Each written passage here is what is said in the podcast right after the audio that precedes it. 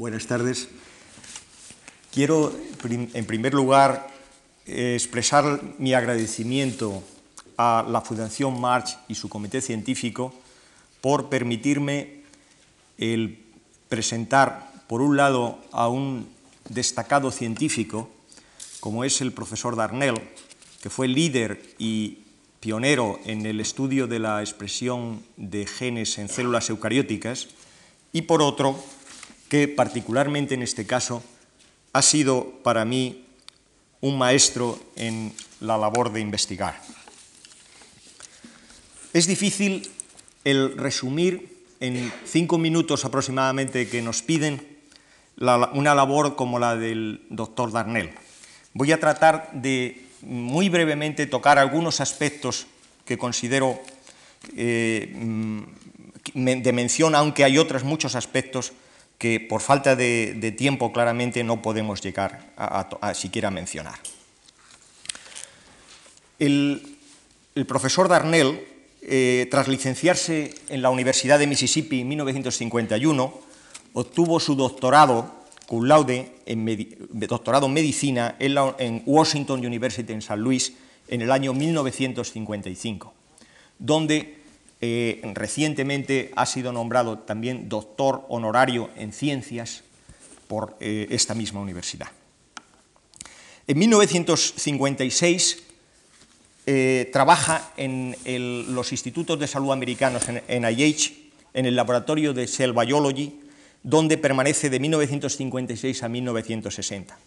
Durante estos años realizó estudios en metabolismo de proteínas y de ácidos nucleicos en virus animales, especialmente el virus de la poliomielitis, que han sido luego modelo para eh, estudios posteriores tanto en este sistema como otros muchos sistemas de virus.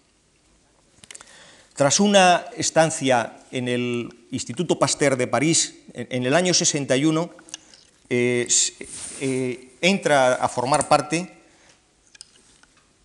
del eh, Instituto Tecnológico de Massachusetts, donde es nombrado Assistant Professor y al año siguiente, en 1962, es promocionado a Associate Professor.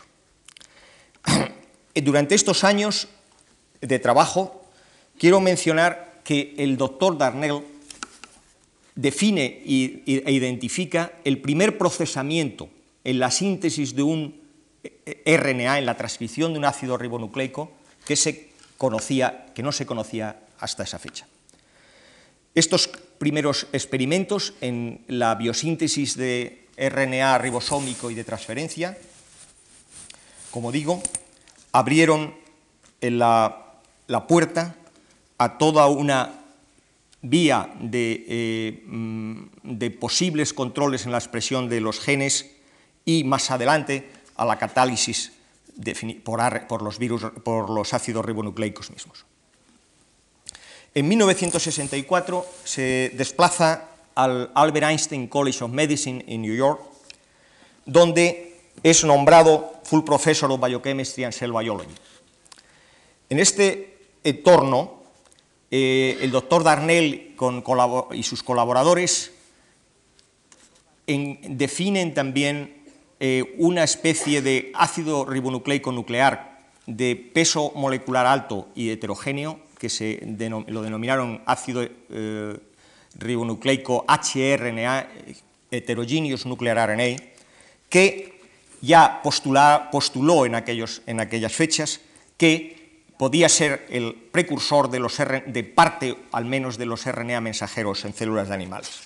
En aquellos mismos años también, entre otros otros hallazgos, identifican un nuevo RNA ribosómico, el RNA 5.8S, asociado a la subunidad mayor de los ribosomas eucarióticos.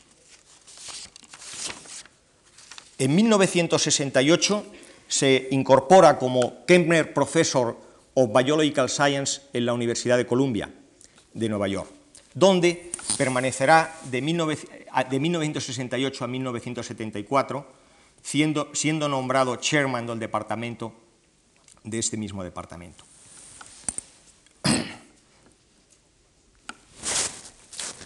En el, de, 1900, perdón, de 1964 al 68, disculpad, eh, ah, tuvo también un eh, periodo de trabajo en el Albert Einstein College que he mencionado ahora, y en él se inició un trabajo que continuó en, la Universidad de Columbia, donde en, su departamento se eh, descubre la adición post-transcripcional de secuencias de ácido poliadenílico, ya vulgarmente conocido como polia, a, a RNAs nucleares, tanto celulares como virales, en este caso empleando el adenovirus 2. En 1973 es nombrado miembro de la National Academy of Science y de la American Academy of Art and Science. Durante estos años, entre otros hallazgos, se eh, describe el, eh, experimentos, experimentos eh, abundando en la posible conversión de RNA nuclear en mensajero en, distintas células eucarióticas. Aparte de, esto, se describe también el metabolismo de este poli-A de mensajeros que se decrece con el tiempo y que puede estar implicado en la vida media de los mensajeros y posible función también de eh, estas secuencias de poli-A en pasos de eh, la traducción para proteínas, entre otros, entre otros hallazgos. También se describen secuencias de doble banda repetitivas en, las, en estas moléculas de HNRNA y secuencias de oligo U también presentes en eh, estos mismos RNAs. De 1974 hasta el presente, el profesor Darnell es nombrado Vincent Astor Professor y jefe del, Laboratorio de Biología Celular y Molecular en la Universidad de Rockefeller, en Nueva York. En esta universidad se rodea de un equipo de assistant professor, entre los que está Warren Jelinek, Ed Schiff, Minta Su, John Evans, y en el que eh, trabajaban en aquel momento como postdoctorales eh, Ronald Evans, Nigel Fraser, Stan Switke, entre otros, y el el doctor Baltimore, que había sido colaborador del doctor Darnell en su estancia en el MIT, visita ahora el laboratorio como en sabático. Estos fueron unos años eh, de mm, una eh, em, actividad eh, muy intensa y yo tuve la fortuna de estar en, tanto en la, primero en la Universidad de Columbia y después en la Universidad Rockefeller trabajando en su laboratorio. En aquellos años se definen las unidades de transcripción del genoma de adenovirus 2, tanto su promotor como eh, zonas de terminación de transcripción. Se describe la metilación mm, terminal o capping en las moléculas de RNA heterogéneo nuclear, las metilaciones internas, se identifican proteínas con afinidad por las secuencias de poli-A, se describe el primer RNA mensajero que no tenía CAP o 5' nucleado, que fue el mensajero de poliovirus, y se, eh, mediante experimentos de cinética, de complejidad, de inhibidores y radiación, se abunda en la eh, conversión de moléculas de HNRNA en RNA mensajero cuando eh, en un clima todavía de cierto escepticismo en otros eh, sistemas que estudiaban eh, otro tipo de células. Sin embargo, estas, todos estos resultados contundentes tuvieron unos años después una confirmación rotunda al mm, descubrirse el empalmado o splicing de los RNA, la síntesis de RNA mensajeros, que eh, claramente confirmaba lo, por otro lado, eh, propuesto de conversión de un RNA de peso molecular más alto en RNA mensajero. Permítame aquí hacer un, pequeño inciso, ya que eh, tuve esa fortuna de trabajar en su laboratorio, de decir un par de palabras sobre el aspecto humano del doctor Darnell. Quiero decir aquí que el doctor Darnell eh, daba a su laboratorio o daba a su laboratorio una atmósfera estimulante, permitiendo la iniciativa de sus colaboradores, animándoles a, nuevas eh, desarrollo de, nuevas aproximaciones experimentales y que en todo momento a su vez se podía contar con su consejo y ayuda.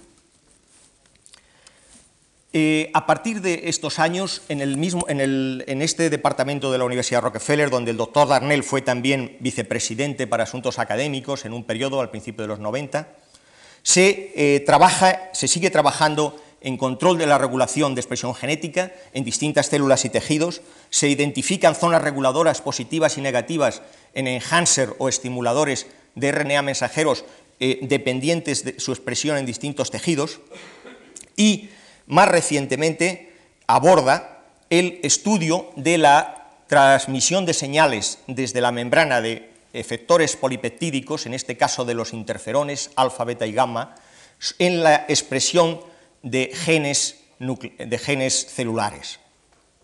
A lo largo de estos años, sería ya prolijo el dar detalles, se identifican factores de transcripción, zonas diana en el, en el DNA, eh, genes específicos, etc. Y como consecuencia de ese trabajo, este laboratorio identifica las proteínas STAT que aluden a Signal Transducers and Activation of Transcription, que han abierto, como vais a oír ahora en breve, una nueva ventana en la forma de transmisión de señales de la membrana al núcleo, una, zona, una vía, una ruta mucho más directa en la que una misma proteína es capaz de reconocer y ser fosforilada por el receptor y a la vez actuar en el núcleo y actuar como factor de transcripción. Esto es lo que el doctor Darnell va a hablarnos ahora, no quiero quitar más tiempo, solo mencionar que eh, en reconocimiento a su labor eh, ha sido en el 1996, entre otras distinciones, quiero resaltar nombrado Foreign Member of the Royal Society y en el 1997, junto con George Stark y Ian Kerr, recibió el premio Milstein por la labor en el esclarecimiento de la acción de los interferones. Sin más, eh, paso, doy la palabra al doctor Daniel. Gracias.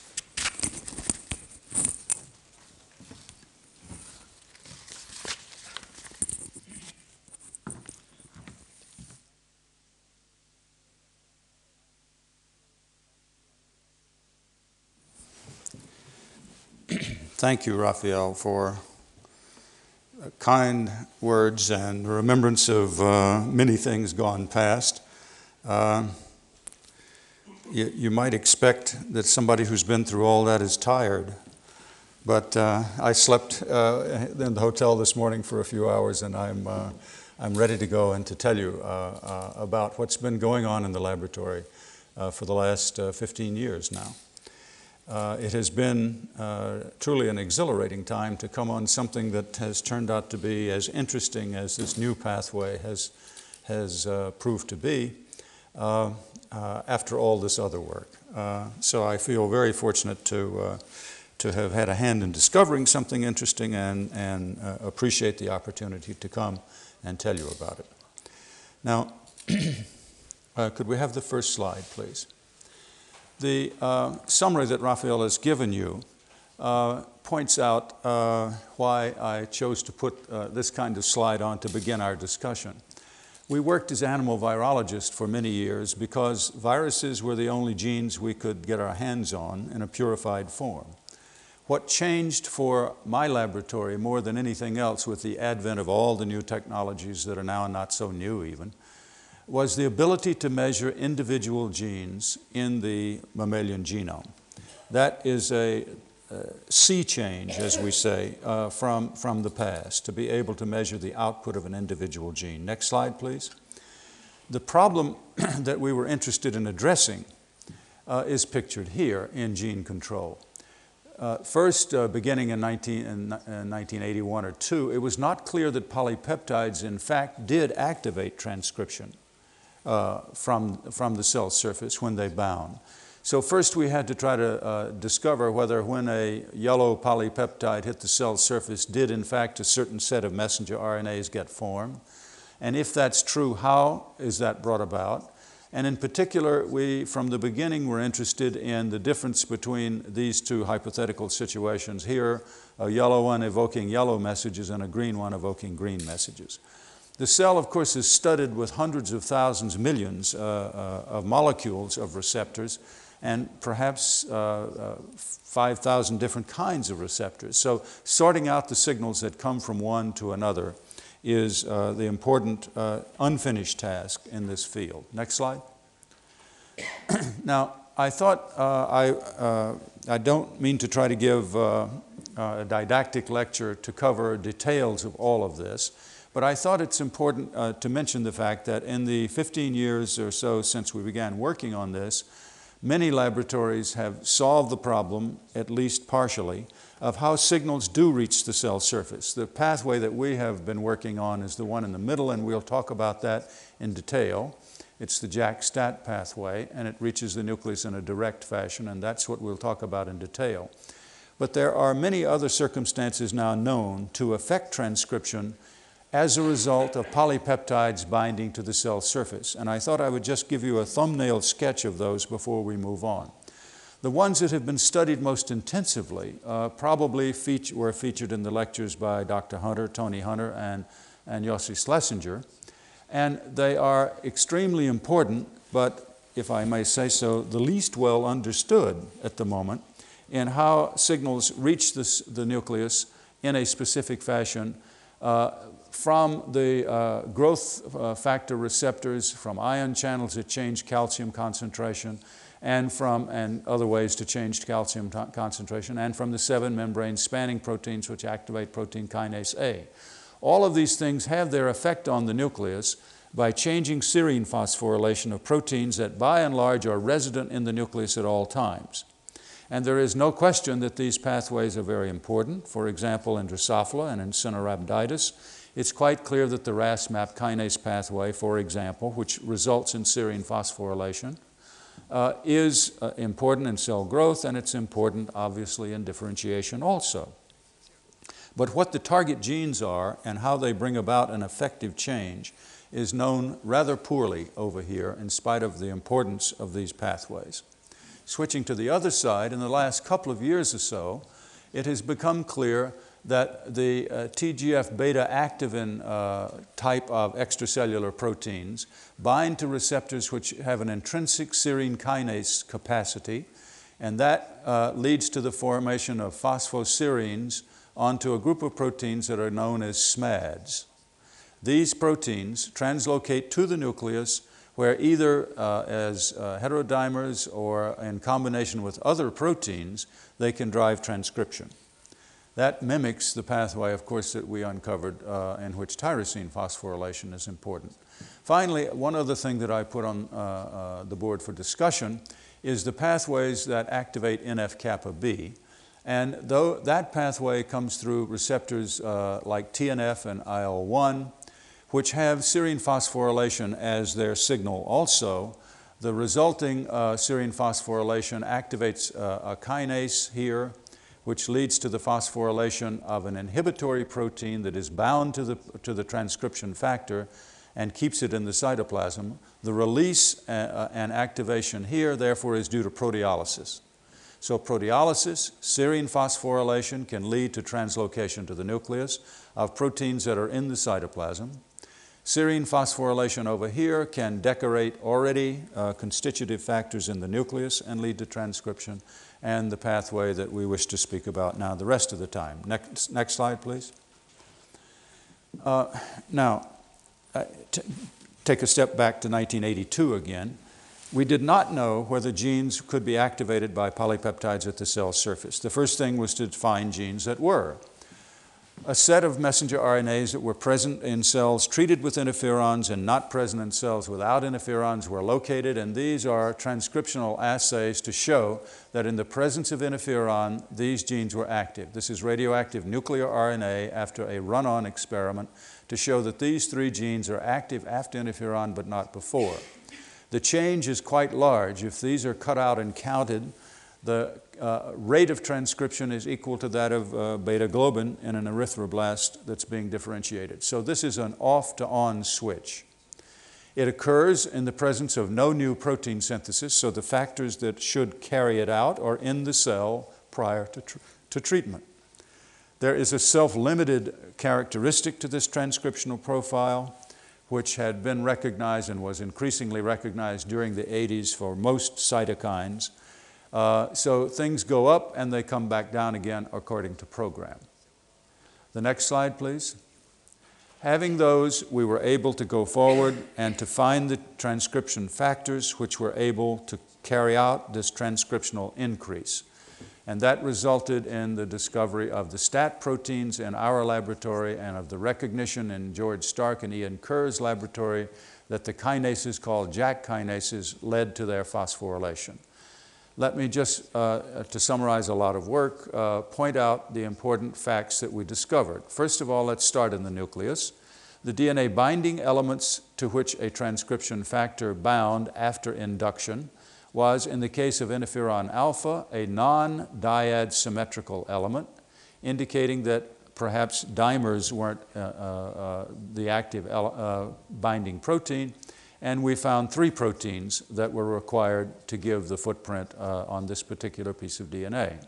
When we purified those proteins and got their sequence and made antibodies uh, according to the sequence, we were able to precipitate the proteins and discovered that two different proteins in the same family, called STATs because they're signal transducers and activators of transcription, they have the dual function of receiving the signal, whereupon they become phosphorylated on tyrosine, and then they heterodimerize in this case, join with another protein to make the transcription factor that is activated by interferon alpha. Lagging slightly behind were studies that we were doing on interferon gamma. When we had this antiserum, we found that uh, uh, uh, STAT1 was also activated by interferon gamma, but STAT2 was not. So, it, and the binding site for the interferon gamma activated transcription factor was a dyad symmetrical sequence, TTN5AA, in which there usually is a C or a G that is also uh, dyad symmetrically opposed in this group of nucleotides. So this is a different uh, kind of factor. It's a homodimer, not a heterodimer plus another protein. So at the uh, conclusion of these early experiments by 1992, we recognized a basic uh, property of this pathway which allowed uh, speculation at least that we had uncovered a way to differentially activate genes, two different transcription factors driven, driven by two different ligands.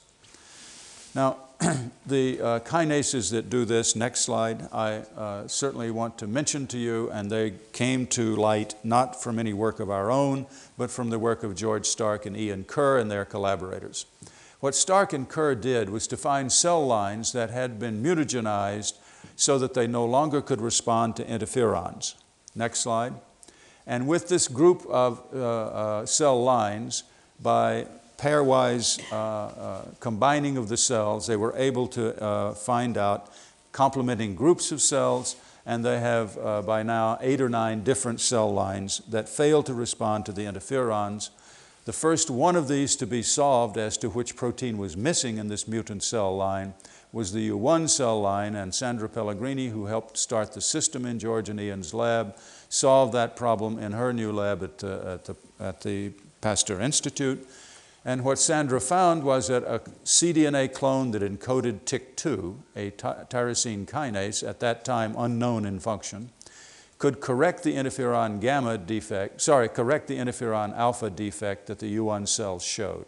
So U1 cells lacked TYK2. Subsequently, it was shown that JAK2 and JAK1 were also necessary for the interferon pathways. And we have made heavy use uh, of the U3 and the U6 cell lines uh, and together with George and Ian, we were able to show that the U3 cell line lacks STAT1 and the U6 cell line lacks STAT2. So this is a very, an invaluable source, resource that the Kerr and Stark labs created. Next slide.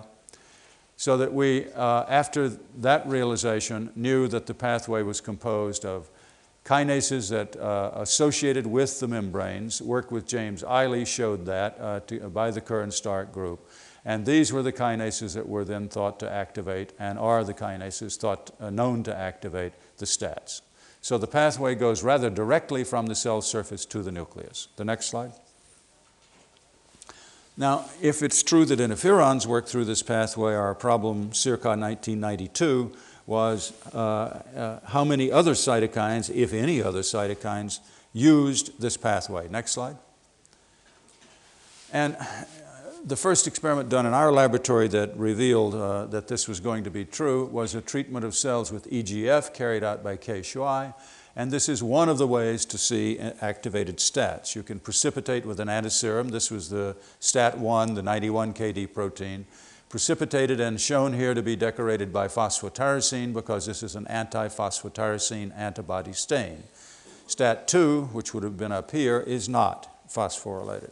So EGF leads to the phosphorylation of STAT1. Next slide shows the other simple way to see the activation of the stats. This is a DNA binding assay in which labeled DNA is shown to bind uh, to proteins.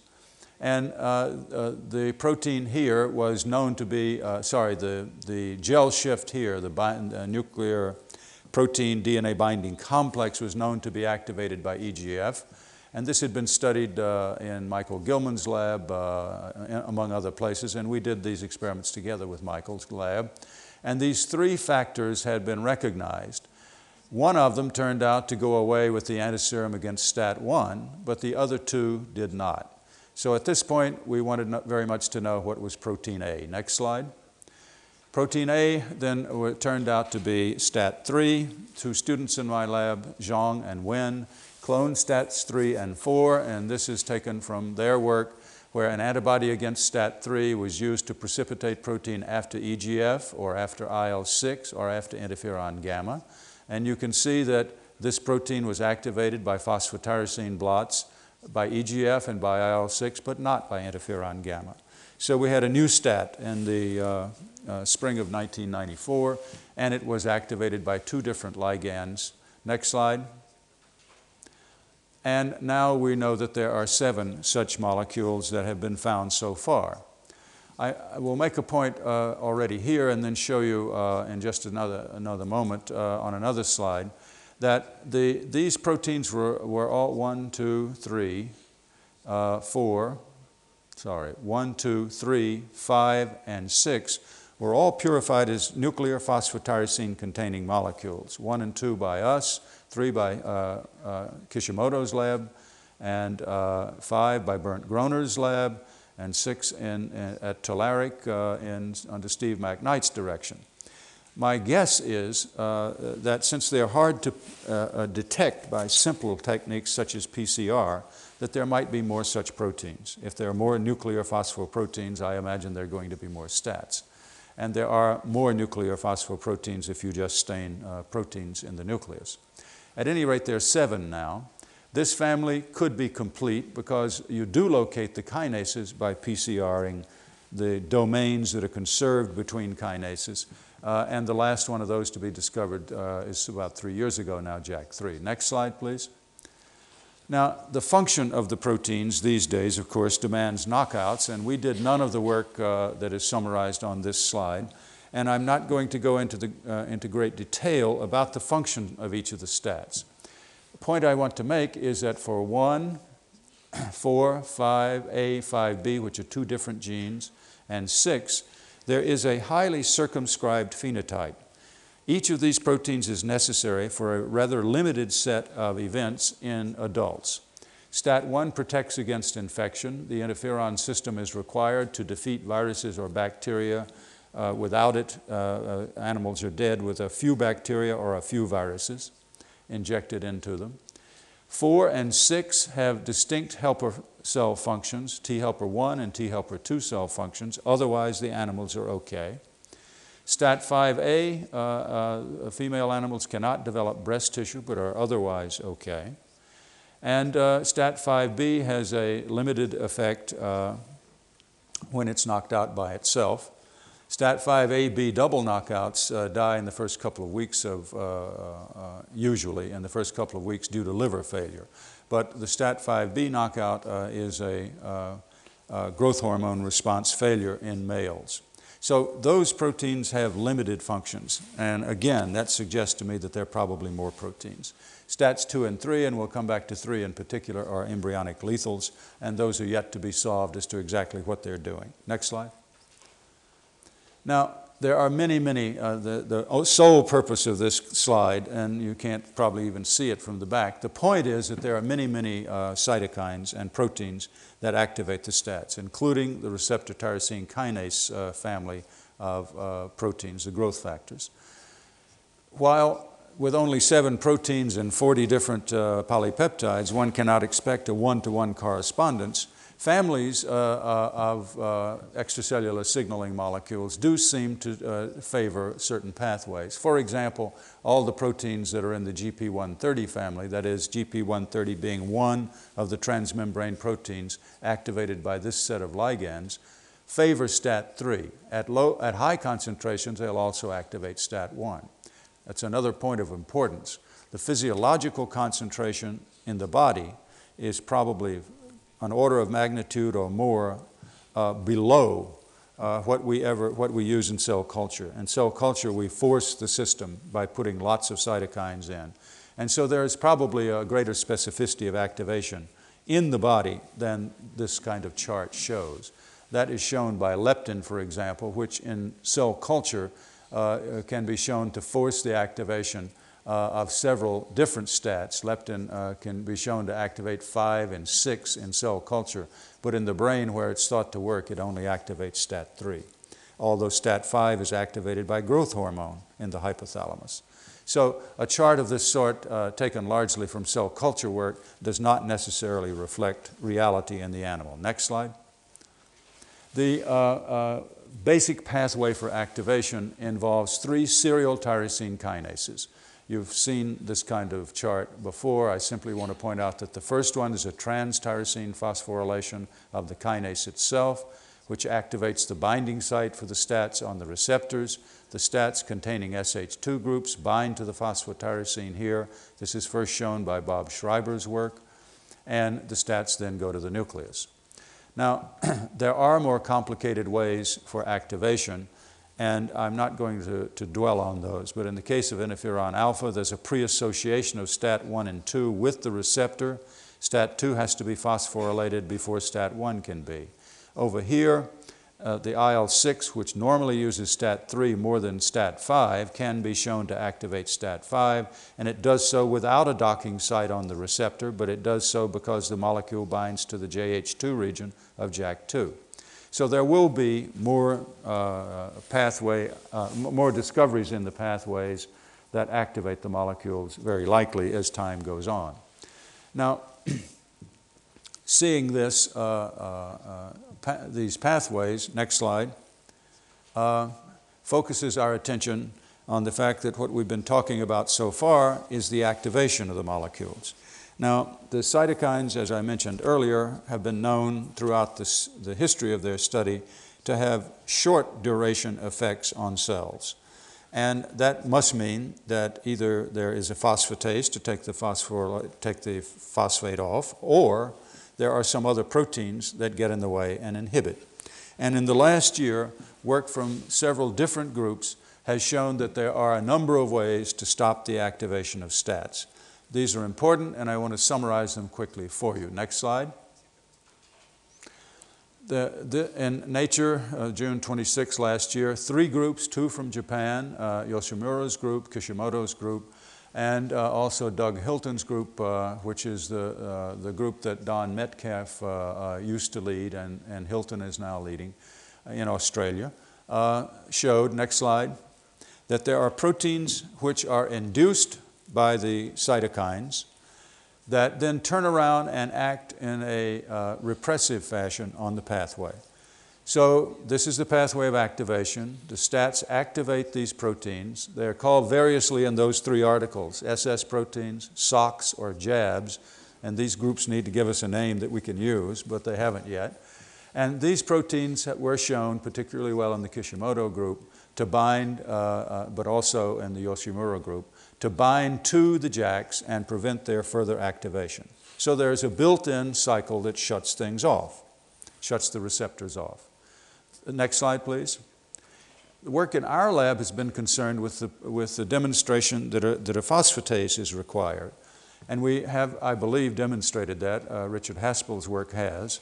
And uh, uh, at the outset, it was possible that every stat that went into the nucleus was destroyed, uh, and also possible that every one that went into the nucleus was somehow uh, inactivated by a phosphatase. The next slide is one slide from Richard's work, and I'll just simply uh, take you through this quickly. STAT1, which is not phosphorylated before treatment, becomes phosphorylated, and you can see this uh, slower moving band, which is tyrosine phosphorylated. That enters the nucleus rather promptly. And you can see that uh, the total protein goes down in the cytoplasm and up as a phosphorylated protein in the nucleus. It wanes in the nucleus and returns to the cytoplasm in a non phosphorylated form. If you quantitate the protein, and this is an S35 labeled experiment, you don't lose any protein. So the majority of the protein is not destroyed. Next slide. So we, we know that phosphatases are important, and we are working on this as are other people, but we haven't got it solved yet. And we haven't proven that there is a nuclear phosphatase, but we think that's right. Uh, uh, that's an important issue, and it needs to be settled. We believe for sure there is a phosphatase. For sure there are proteins that inhibit the JAKs. Our old colleague Ke Shuai, who was a postdoc with me for four years, uh, has a new lab at UCLA three years ago, and Ke has discovered a new group of proteins, which he calls uh, protein inhibitors of activated stats, PIAS. His first paper on this subject appeared in Science the first week of December this year, and these are proteins which have a negative effect on the pathway because what he's demonstrated so far is that if they're overexpressed in cells, they can stop the JAK-STAT signaling pathway. And in vitro, the PIAS proteins can bind to STATs and prevent them from binding DNA. So the cell has a, several different ways of stopping the signaling that starts by binding a polypeptide. Next slide. Now, that's uh, the introduction to the subject. Uh, what I, am going to concentrate on the remainder of the time are experiments that uh, are, have been started uh, either in our laboratory or elsewhere that I think are going to continue to be interesting for some years. They fall into two broad categories those that are still dealing with the biology of the system, and those that are dealing with the biochemistry of the activated uh, proteins in carrying out their functions. Let's deal first with the biology. Next slide so that you can see it a bit larger. The things we're going to talk about quickly are where the stats came from and are they the progenitors to phosphotyrosine SH2 signaling. And then we're going to talk about growth control a bit. Let's do this first. Next slide. Now, the uh, question at issue here, or the, at least the one I bring, bring to your attention, is where did we come from? Where did metazoans come from? And this textbook picture, uh, which was done by a systematist called Whittaker and, uh, 30 years ago almost, uh, is, is present in all textbooks. Can we focus that just a little bit?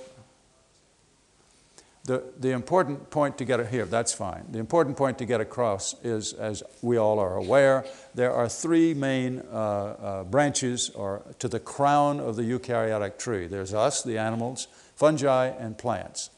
Slime molds, you see, even in 69, uh, uh, Whittaker stuck at, at the border between unicellular and multicellular eukaryotes. So they've been recognized and worked on as developmental uh, organ, uh, organisms for some time. Next slide. What has recently been shown, and this is taken from a, paper in PNAS by Sandra Baldauf and Ford Doolittle uh, of about six months ago, is by sequence analysis, and this is a dendrogram where the closer things are, the closer the sequence analysis shows you. And using protein sequences, not ribosomal RNAs, is all of the slime molds fall together. Moreover, everything from here up is quite close. All the fungi are closer to animals than they are to plants, and the mycetozoa, the slime molds, are also closer to animals than they are to plants. Next slide. This is the diagram of Dictyostelium's life cycle. And it, of course, grows uh, as a single celled amoeba that can aggregate and differentiate. This tubular structure called the slug can uh, actually move. It is motile. It has an anterior end and a posterior end. The anterior end gives rise to stalk cells and the posterior end to spores. And anterior uh, differentiation of gene expression has been studied very profitably uh, in a number of laboratories, but particularly Jeffrey Williams' laboratory uh, in, uh, in London. Next slide. And so in June of last year, uh, uh, the Williams group published this very, to me, very interesting article, I think to them, and to many people in the world, that there are stat proteins in dictyostelium. Next slide. And this is the confirmation of that. This is a sequence comparison so that the dictyostelium stat was shown to have conserved uh, uh, uh, and known important uh, residues in the DNA binding region. We had shown by mutagenesis that these valines kill DNA binding and the same sequences or similar sequences are here. Uh, they also found that there was with two isoleucines here and uh, replacing two leucines here, the core of the SH2 group with uh, this arginine being at the pit of the, uh, uh, of the binding site uh, for phosphotyrosine, is highly conserved, and this is the most highly conserved region in the stats. The clincher comes by studying the uh, peptide at the end of the di- dictyostelium molecule. The dictyostelium molecule is a dimeric molecule that has phosphotyrosine in it, and this polypeptide, when this is phosphotyr- this peptide when, when it carries a phosphate on the tyrosine, breaks apart the dimer. That's the assay we had used to show that the mammalian stats were dimeric, and so this is for sure uh, a dictyostelium stat. In the meantime, Jeffrey and his group have isolated two more stats from dictyostelium, so there seems little reason to doubt that this group of proteins bearing a phosphotyrosine exist in, in, in uh, slime molds and that they, it binds to DNA. Next slide. Now, what I want to do for a minute or two is to say what I believe the uh, importance of this is evolutionarily. Now, there are very important signaling molecules that result in phosphoserine signaling that are conserved through all single cell eukaryotes. And these are at the end of the RAS MAP kinase pathway or in the RAS MAP kinase pathway. Cyclic AMP activation occurs in all single cell eukaryotes, and G coupled receptors are identified here. So, we are, all of us, plants, fungi, and animals, surely uh, uh, share very important signaling pathways. But there are no receptor tyrosine kinases and no non receptor tyrosine kinases. That means Src like proteins that are present in plants or fungi. They only uh, are, are, recognized, this two, these two groups of important signaling molecules only recognized in animals. The next slide. This is a quotation from one of the lecturers in this series, Tony Hunter, in which what Tony is uh, uh, prophesying here is that because the tyrosine phosphorylation is rare and the proteins uh, uh to which the phosphate is added are rare, that they may be used in control pathways rather than that of metabolic processes per se. And what he's saying in this article from the Annual Reviews of Biochemistry is that maybe this is what differentiates us from the plants and the fungi. Next slide. And so, what uh, I would like to do is go one step further. Since the slime molds have the SH2 phosphotyrosine signaling molecules, the STATs, and they do not have receptor tyrosine kinases and non receptor tyrosine kinases, so far as have been found and they have been sought for, that perhaps this is the primordial signaling system that used phosphotyrosines. And embracing what Tony predicted 20 years ago, this is a very important kind of signaling in the differentiation that takes place in animals. Next slide. All right, so we have done a bit about evolution. Let's go to growth control. Next slide. It is uh, a somewhat controversial subject as to whether the stats play a role in proliferation, and that I want to deal with for a moment. Next slide. In the case of interferon gamma and alpha, it has been known for years that those two cytokines will slow growth. And I want to tell you about experiments involving first STAT1, but this model could be uh, very similar for STAT3. The dominant negative mutants that need to be made of STAT1 or 3 to study these functions is what we want to concentrate on here. DNA binding uh, domains are excellent places to make dominant negative mutants. Mutants that, are, that, that, are, uh, that, that won't bind DNA but are still phosphotyrosinylated and still will dimerize and still go to the nucleus will inhibit uh, uh function, and we have such mutants. We also can make a mutant uh, that lacks uh, tyrosine here, and it would uh, compete with uh, a mutant uh, that, I mean, a protein that didn't, wasn't mutant here at the receptor and prevent tyrosine phosphorylation. So that's a good dominant negative. Finally, dominant negatives exist naturally because differential splicing removes the transcription activation domain in the case of STAT1 and also STAT3. And then the final, more subtle mutant is a serine mutant here. Uh, Zilong Wen showed that this serine at 727 in both 1 and 3 are required for full transcriptional activation by a STAT1 or a STAT3 molecule. So there are two uh, possibilities down at this end of making three of making dominant negatives. You can take the whole thing away, you can mutate the serine, you can mutate the tyrosine. Those types of mutants have been used. Next slide. And uh, let's concentrate just on the top panel of this slide for a moment. Cell lines from Kerr and Stark, which lack STAT1 altogether, these are growth curves for alpha and gamma, do not suppress those cells. If we restore to these cells the full length STAT1, we can now suppress growth in the uh, way that I, I mentioned uh, had been discovered 25 years ago. Slowing of growth, eventually this curve turns up slowing of growth by interferon alpha and gamma. Now, uh, uh, there are ways uh, to dissect out the alpha pathway and the gamma pathway. For example, the serine here uh, allows alpha function still, but not gamma function, and so alpha suppresses growth, but gamma doesn't. This means it takes a fully capacitated STAT1 in order to bring about the biologic function of slowing growth. This same kind of experiment can be done on the antiviral state it takes a fully capacitated STAT1 to bring about the antiviral state. That I think is important because it says that the transcriptional events that are stimulated by the STATs are critical to the function of the cytokine. Next slide. Now, let's, let's turn to, uh, that was growth inhibition. Let's turn to proliferation. Next slide. And here we concentrate on STAT3. And there are many reasons to believe that STAT3 may be a growth promoter. Uh, I'm not going to detail all of these. Let's just simply uh, uh, go down here to the bottom and say that STAT3 is constitutively activated in many human tumors, and I'll show you a list of that in just a second.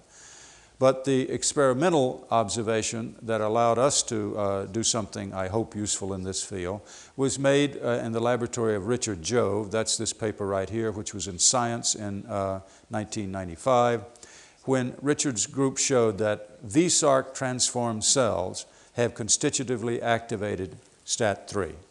Next slide. Uh, it has now been shown, and this is uh, uh, from a review that Richard has put together that is not yet out. Uh, uh, this shows that breast cancer, multiple myeloma, leukemia, lymphoma, head and neck cancer, lung cancer, have all been reported uh, to have constitutively activated STATs in about a third of all of these tumors. So it is clearly possible that STAT3 and or STAT5 can be promoters for growth in, human, in humans. Next slide.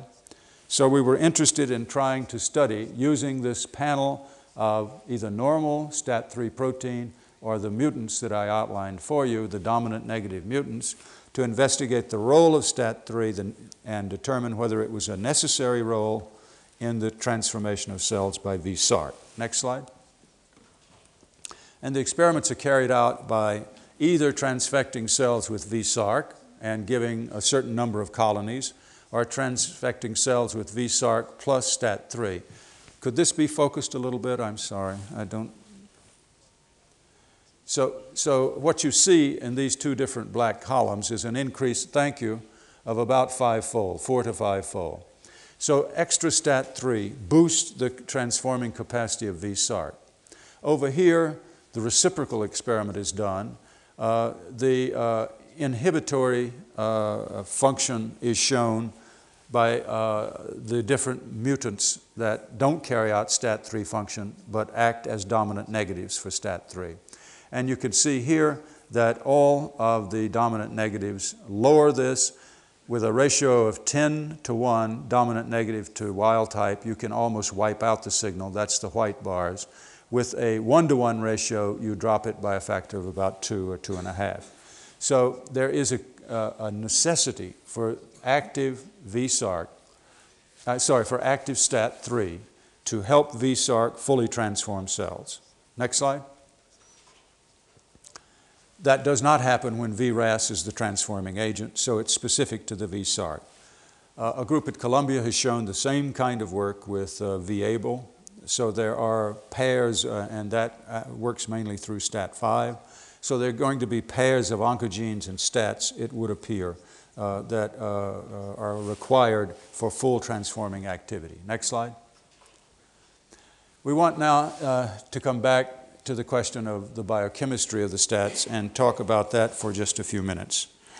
Uh, there are two little stories that I want to tell you. One is about the uh, capacity for stats to help assemble complicated DNA binding reactions with two or more stat dimers. And the other is beginning to try to grapple with transcription uh, per se and how the stats actually affect transcription. Next slide.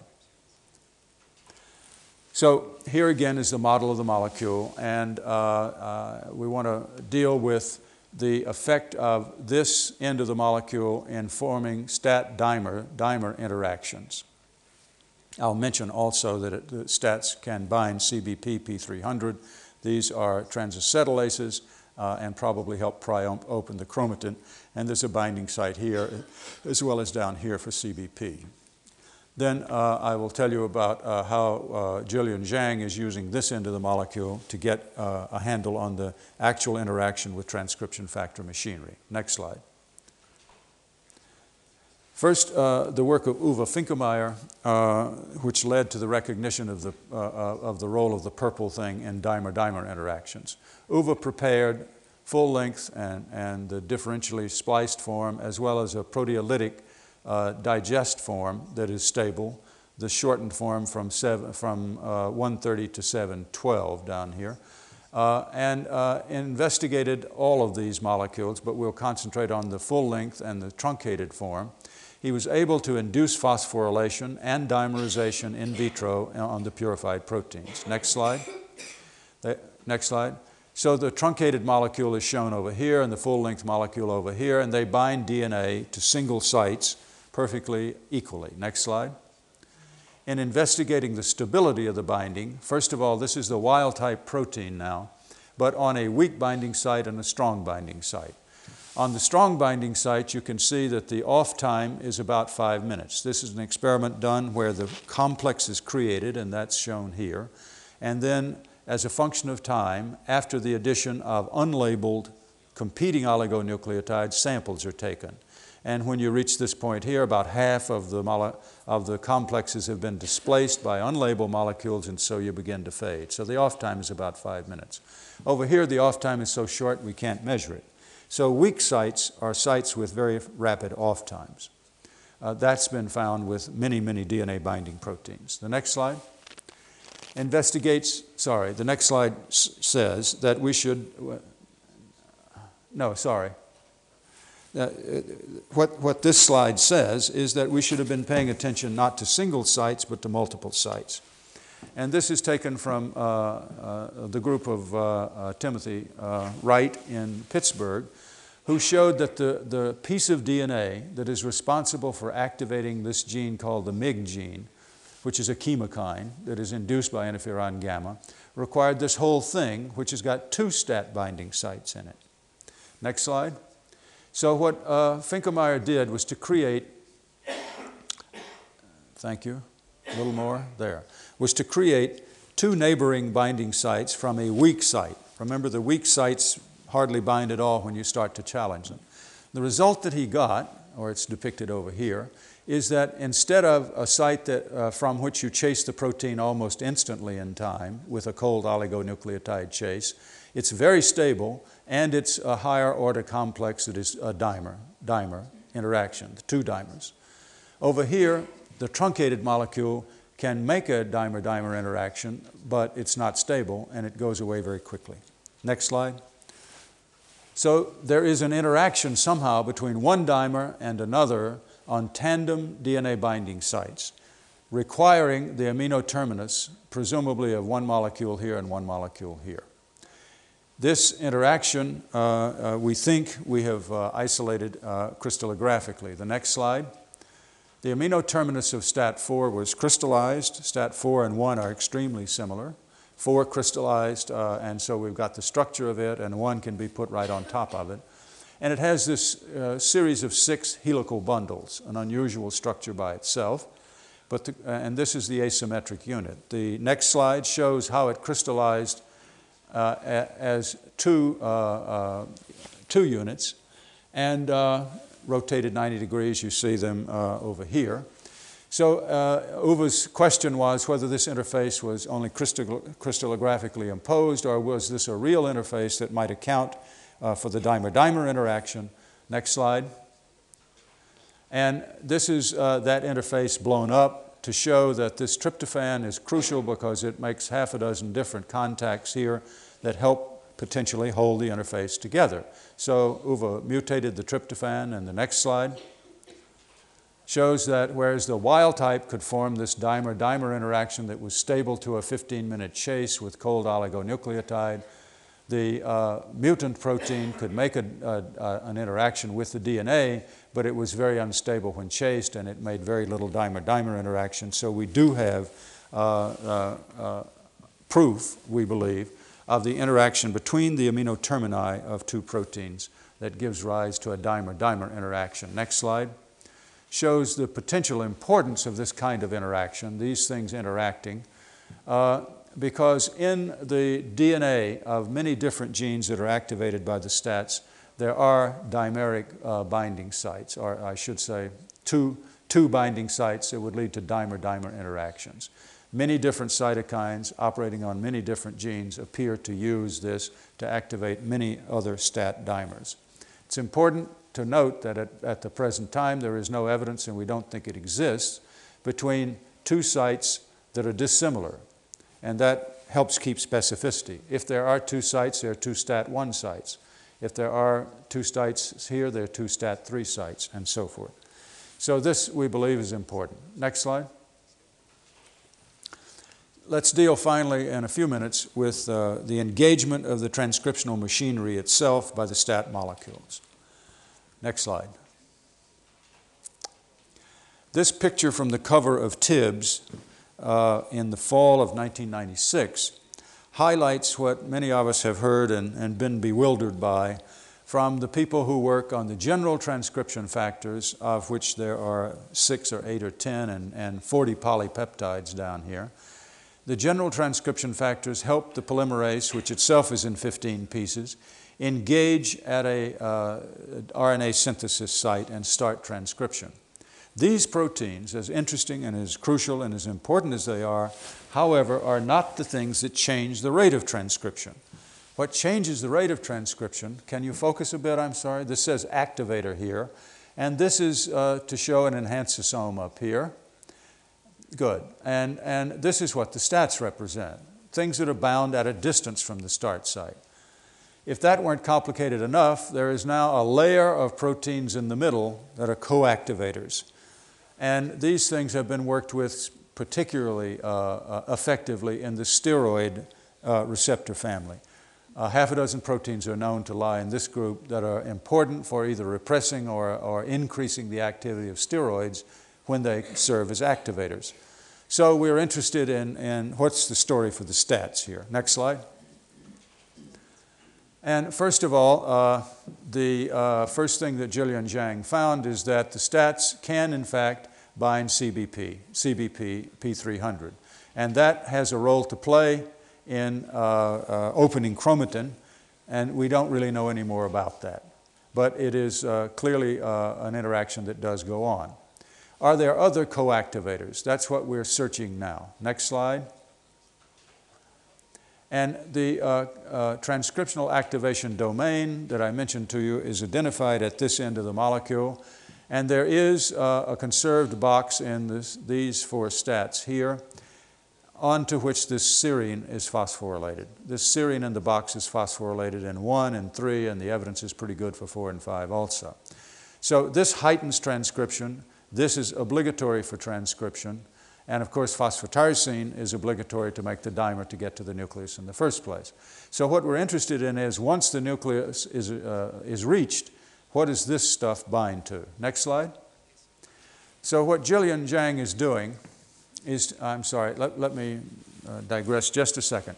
When you put two STAT1 molecules together on this kind of binding site, this is diagrammed to be the activation domain, and the serine is required for full activation. The next slide shows a different situation in the case of the assembly of proteins that we first studied, which is a STAT1, STAT2 heterodimer plus the P48 molecule. This can be dispensed with in this case because this transcriptional activation domain from STAT2 is used. So this is a different domain from this. Therefore, if we could find out something that, some way to study the proteins that interact with this, we expect to be able to find out a different set of proteins that interact with this. These two domains being quite different. This one is acidic in character, and this one has the serine in a short uh, stretch. Next slide. So what Jillian has done is to take the transcriptional activation in this experiment, to take the transcriptional activation domain from STAT1 and to do what is a standard experiment in the transcription field to show that when it is bound to a DNA binding element, this is the GAL4 DNA binding molecule, that the STAT1 can in fact, uh, keep going a little bit to focus here please, there, a little more, there, okay, I think you could see it now. So this STAT1 domain or mutants of the STAT1 domain are glued to the GAL4. And you can see that, uh, uh, as would be expected, without any uh, interferon, uh, because you don't have to activate this thing, it just goes into the nucleus and acts, there is a certain signal with the wild type protein. Mutant proteins in the carboxyl terminus uh, greatly restrict this activity, and acidic residue, uh, aspartic acid put into this region, uh, reactivates to some considerable degree. And these mutations, uh, the leucine and, and the removal of the serine, or the replacement with, a, with an aspartic acid, give us specificity tools with which to try to study interaction with this group of, uh, uh, of proteins. The next slide shows you such an interaction. This is a gel of proteins that have been taken uh, from a column that bears either the full STAT1 transcriptional activation domain or mutants of that. So here's the wild type, uh, full transcriptional domain, and you can see that those 38 amino acids added to the GST have allowed this uh, polypeptide to bind proteins that are here, which you can barely see. This is CBP. Then one, two, three, four, five, six, seven of these proteins are specific because one or another of these mutations causes the proteins not to bind. So we're in the process of characterizing these proteins. Two of the proteins uh, have been sent to the mass spec facility and have come back. Uh, one of them is a protein that's not in the database and we're busily trying to clone it. That's this one. And the other one is a protein that is uh, uh the human homologue of which is known to function in yeast during yeast replication. It's an MCM protein. We do not know uh, uh, yet what that means, of course, but it is possible that there's a helicase function to this protein and that we do have a legitimate, uh, we've captured a protein in action uh, during transcription, which previously was unknown to, to be important during transcription. The uh, future uh, for Jill looks bright here because all of these proteins need to be purified and characterized. The next slide. Finally, we will be able to test these things because this is an in vitro assay that shows that with phosphorylated full-length protein we can get a stimulation in vitro that is, uh, I won't go through the details, it is dependent on the full-length protein being phosphorylated and the serine phosphorylation helps in vitro so we believe we can use the in vitro system to test the activity of these proteins. And uh, in summary, we think, therefore, that we are uh, going to be able to study transcriptional activation of the stats uh, quite soon now. The final slide, next slide. So we have talked about uh, a new pathway uh, discovered five years ago, the JAK-STAT pathway, which integrates uh, information from outside the cell that is specific in the form of different ligands to the nucleus where different genes are activated. As we understand it at the present time, the specificity of the pathway does not lie uh, in the JAK kinases. These can be swapped from one receptor to the other, but there is a specificity of the stats for binding to the different receptors. And when they bind to the different receptors, any JAK that happens to be bound there will activate the molecule. There is, of course, specificity in nature because different receptors bind different JAKs, and that's because they have different affinities for the different JAKs. But the specificity lies mainly in the receptor's ability to attract the stat. Once the stats are activated, they can have their impact on transcription through a variety of interactions. First of all, there are seven proteins and many differentially spliced forms, but any one of them can form a homodimer. They can form dimer-dimer interactions on the DNA, and any one or two of them can form heterodimers. Furthermore, there are complexes with other transcription factors. The first one we purified, STAT1-2 heterodimer, interacts with a member of the IRF1 family, and there are many other interactions that are being studied around the world now. So the proteins, through this series of interactions, can contribute to many different functions in, in the cell.